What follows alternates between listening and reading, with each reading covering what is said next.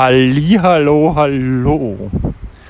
Heute geht es um Statistik, Studien und Schummeln oder Bescheißen. und ich möchte mit einem Zitat, ich weiß nicht von wem, eröffnen. Eine Statistik glaube ich nur, solange ich sie selber fälsche. Ich glaube, jeder hat das irgendwann gehört von seinem Statistikprofessor, Statistik 101. Und ja, so ist es. Gerade in europäischen Ländern oder in westlichen Ländern, sagen wir es mal so, habe ich den Eindruck, dass viele Menschen den Studien, die erzeugt werden, zu sehr Glauben schenken, ohne sie zu hinterfragen. Und da möchte ich einfach ein bisschen Licht darauf lenken. Warum ich das kann? Puh, äh, weil ich ungefähr vier Semester Statistik studiert habe und mich dann nochmal intensiv in einer Bachelorarbeit mit Statistik und Studien äh, auseinandergesetzt habe und Fragestellung von Studien. Also wie stelle ich Fragen in Studien? Ja? Ähm, und selber ähm, einige Studien durchgeführt habe mit unterschiedlichen Ausgang. So, das ist mal dazu. Ähm, also, zu Statistik. Wenn ich 1000 Menschen frage und daraus eine Statistik erstelle, 1000 Menschen sind viel. Ja, richtig. Aber zu in welcher Relation zu was? Sind es 1000 Menschen, die in eine Zielgruppe von 10.000 Menschen passen. Das heißt, ich untersuche eine, ich untersuche eine, eine Studie, die zum Beispiel alle männlichen Wesen im Alter von 25 bis 30 in Deutschland tangiert. Das werden ein paar Millionen sein. Vielleicht eine Million. Und dann frage ich 1000. Das ist nicht einmal ein Prozent. Das heißt, von da fängt es an, sehr, sehr unrational zu werden. Ähm, und ja, es ist schon klar, dass ich, es ist sehr, sehr schwierig ist, Studien größer als, mit größeren Mengen als 2000 oder 3000 Menschen zu machen, weil einfach der Aufwand immens wird. Ist schon logisch, ja. Ähm, aber dennoch können Befragungen von 1000 Menschen einfach in Relation zu einer ganzen Bevölkerungsgruppe eines Landes fast keinen Aussagepunkt, Aussagekraft haben, weil du zu wenig Menschen erwischt. Punkt aus Ende. Egal wie ich statistisch dann mit welchen Mitteln auch immer hinrechne. Das macht keinen Sinn. Ja? So, das zweite ist, was noch interessanter ist, ähm, wie stelle ich die Fragen? Und zwar nämlich wie welche Worte suche ich aus für die Fragestellung. Und ich, ich komme aus dem NLP und ich habe mich schon lange mit Worten und der Macht der Rhetorik ähm, beschäftigt. Und je nachdem, wie ich eine Frage stelle, nämlich in Worten, noch nicht, noch nicht, in der, noch nicht als Person oder emotional oder in einer Tagesverfassung, sondern wie diese Frage lautet, also verbal, ja, kann ein anderes Ergebnis hervorgerufen werden. Das zweite ist, welche Skala wende ich an? Ist es eine 0 bis 10 Skala? Oder ist es eine 0 bis 11 Skala? Ja? Ähm, ähm, oder eine andere Skala. Können die Menschen überhaupt mit dieser Skala etwas anfangen? Wenn ich jetzt sage, 0 ist super schlecht und 10 ist super zufrieden, dann kann es sein, dass mein Gegenüber mit 8 nichts anfängt weil zu viel Auswahl. Oder ein anderes gegenüber, weil zu wenig Auswahl. Das heißt, es ist allein da schon besteht die Schwierigkeit. Und ja, die Studienmacher müssen sich auf eine Skala ähm, entschließen. Das ist richtig, aber ähm, ähm, was ich sagen will, nicht jeder versteht Skalen so wie ein anderer. Jeder Mensch hat eine andere Aufnahme von Zahlen und Skalen. Also wird schon mega ähm, schwierig, da ein quasi ein absolutes Ergebnis abzuleiten davon. oder ein, ein relevantes Ergebnis abzuleiten davon. So. Das heißt, wir waren bei verbaler Fragestellung. So, das, dann kommt, wer macht diese Studie? Und da sind mehrere Fragen dahinter. Wer hat diese Studie in Auftrag gegeben?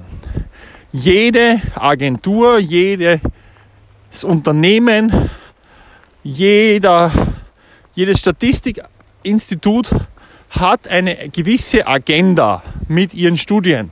Studien werden nicht deswegen gemacht, weil man heute was wissen will, sondern weil man was etwas Bestimmtes bestätigt haben will oder etwas Bestimmtes negiert haben will oder bestimmte Ergebnisse haben will. Und es ist mittlerweile bewiesen, dass wenn ich ein bestimmtes Ergebnis im Kopf habe, gerade in der Wissenschaft, du macht man in der Wissenschaft Double-Blind-Tests und mittlerweile äh, ähm, mehrfach Doppel, Doppelblindstudien, ähm, um genau das rauszukriegen, dass ich es einen, einen Vorbehalt gibt. Ja?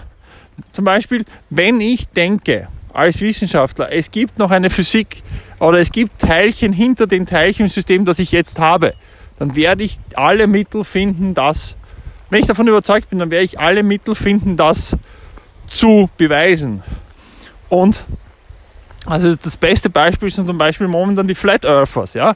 Du kannst einen Flat Earther wahrscheinlich ins Weltall mitnehmen und um die Erde zeigen und sagen, hey, Alter, die ist rund. Und er wird sagen, na, aber das ist nur die Perspektive und das ist nur deswegen, dass ich sitze jetzt gerade in einer Halluzination und äh, du hast mir Drogen gegeben. Das heißt, wenn ich von etwas überzeugt bin, am Anfang einer Studie, ja, dann findet mein Unterbewusstsein auch Wege, das zu beweisen. So, das ist das nächste. Dann eben, was ich vorher gesagt habe, Unternehmen, Regierungen, Agenturen haben ihre Agenten, ihre Aufträge, was sie, was sie in diesen Studien inkludieren sollen. Das heißt, das ist alles in irgendeiner Art und Weise behaftet, befangen. Das hat schon ein gewisses äh, Informationsfeld, das da dran hängt, was auf die Studien einen Einfluss hat. Hierzu ähm, beschäftigt man sich mit Informationsfeldern und Informationstheorie. Mega interessantes Feld. Dann kommt noch, dann, nächster Punkt. Wer stellt die Fragen? Ist es, sind es junge Menschen? Sind es alte Menschen? Sind es Mittelaltermenschen? Wie sind die angezogen? Welches Wetter ist gerade? Wie ist die Tagesverfassung der Fragesteller? Ja? Ähm, sind die in einem Bahnhof? Das heißt, haben die Menschen überhaupt Zeit, sich mit diesen Fragen auseinanderzusetzen oder rennen es gerade vorbei und machen's, machen, beantworten sie diese Fragen möglichst schnell, damit sie weiterkommen. Ähm, das sind alles Dinge, die im normalen Umfeld nicht aus einer Studie herausgehen. Da kommt man Ergebnisse und Zahlen, aber es wird nicht beschrieben, wie man zu diesen Zahlen kommt oder wie man zu diesen Statistiken kommt. Da wird nicht gesagt, hey, das sind drei Leute in blauen Jacken gestanden an einem verregneten Dienstagmorgen und es war gerade mega Stau. Das hat aber alles einen Impact auf die Zahlenerfassung. Und zwar warum? Wenn ich nur 1000 Menschen frage und gerade an dem Tag erwische ich 100 von den 1000, die mir diesen Fragebogen beantworten, dann sind das 10%, was einen massiven Impact auf den Studienverlauf hat. Das heißt, ähm, ja, ne? interessant. So, also Statistiken, Studien und Schummeln. Und dann kommt natürlich noch dazu, ähm, ganz am Ende, wie wird das ausgewertet? Ja?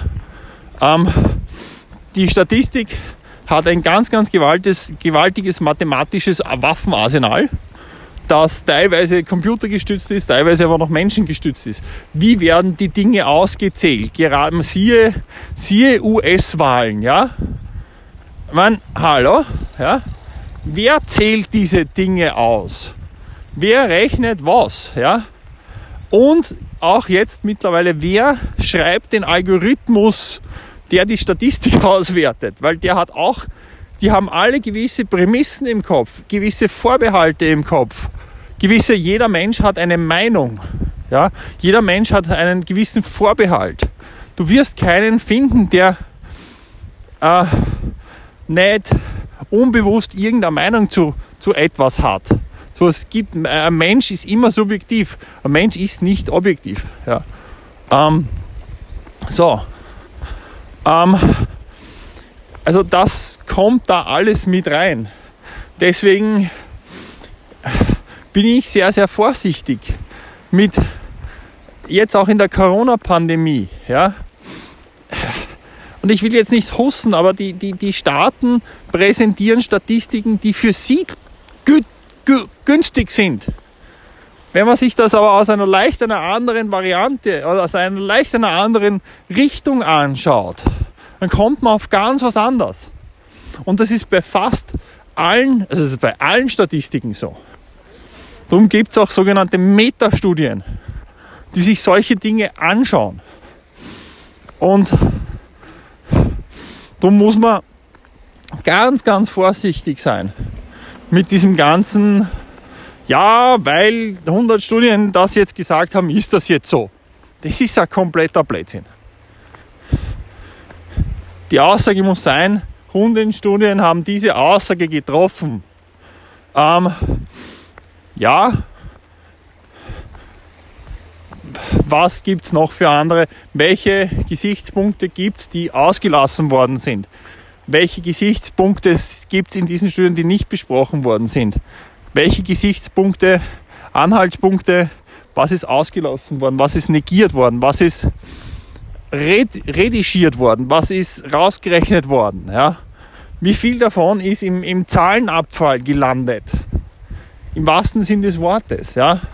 Wie viele Testergebnisse waren ähm, wie viele Testergebnisse waren unbrauchbar und wurden dann in eine gewisse Kategorie zugerechnet. Sowas gibt's. Siehe Pandemiestudien, ja.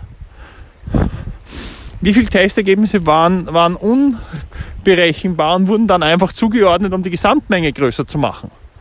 Ähm, und, und, und, und, und, und, und. Weil wenn ich 1000 Menschen befrage, habe ich nicht 1000 Ergebnisse. Da war ich vielleicht 700 Ergebnisse, aber ich habe 1000 Menschen befragt. Was aber komplett ein Unterschied ist zwischen 1000 Menschen befragt, 700 Ergebnisse haben und 1000 Menschen befragt und 1000 Ergebnisse haben. Das ist statistisch ein Riesenunterschied. Ja, und da wollte ich euch heute mal darauf hinweisen und euch mal überlegen, woher habt ihr die Zahlen, mit denen ihr jongliert? Woher habt ihr eure Statistiken, Studien? Hinterfragt ihr das Zahlenmaterial, das ihr für wahr hält? Für richtig teilt oder, oder entwickelt ihr ein eigenes Gefühl dafür. Ja, und ja, und einer meiner besten Freunde ist Professor in, in Aberdeen und der sagt auch, du, er muss halt auch jedes Mal, wenn er eine Statistik, eine Studie erstellt für, für seine Forschung, dann holt er sich irgendwie einen komplett Fremden, der nochmal drüber schaut und sagt, ist der Ansatz nicht richtig, aber ist der Ansatz interessant? Ja? Ist der Ansatz, geht der in die richtige Richtung? Da ist mega viel dahinter. So. Damit beende ich wieder eine Podcast-Folge von Ich das Zentrum. Wünsche euch einen wunderbaren Sonntag, ähm, Vormittag und seid schlau beim Statistik und Studien verwenden. Einfach schlau sein, einfach vorher denken, bevor sprechen. Das ist das Wichtigste. Ciao! Was ist jetzt?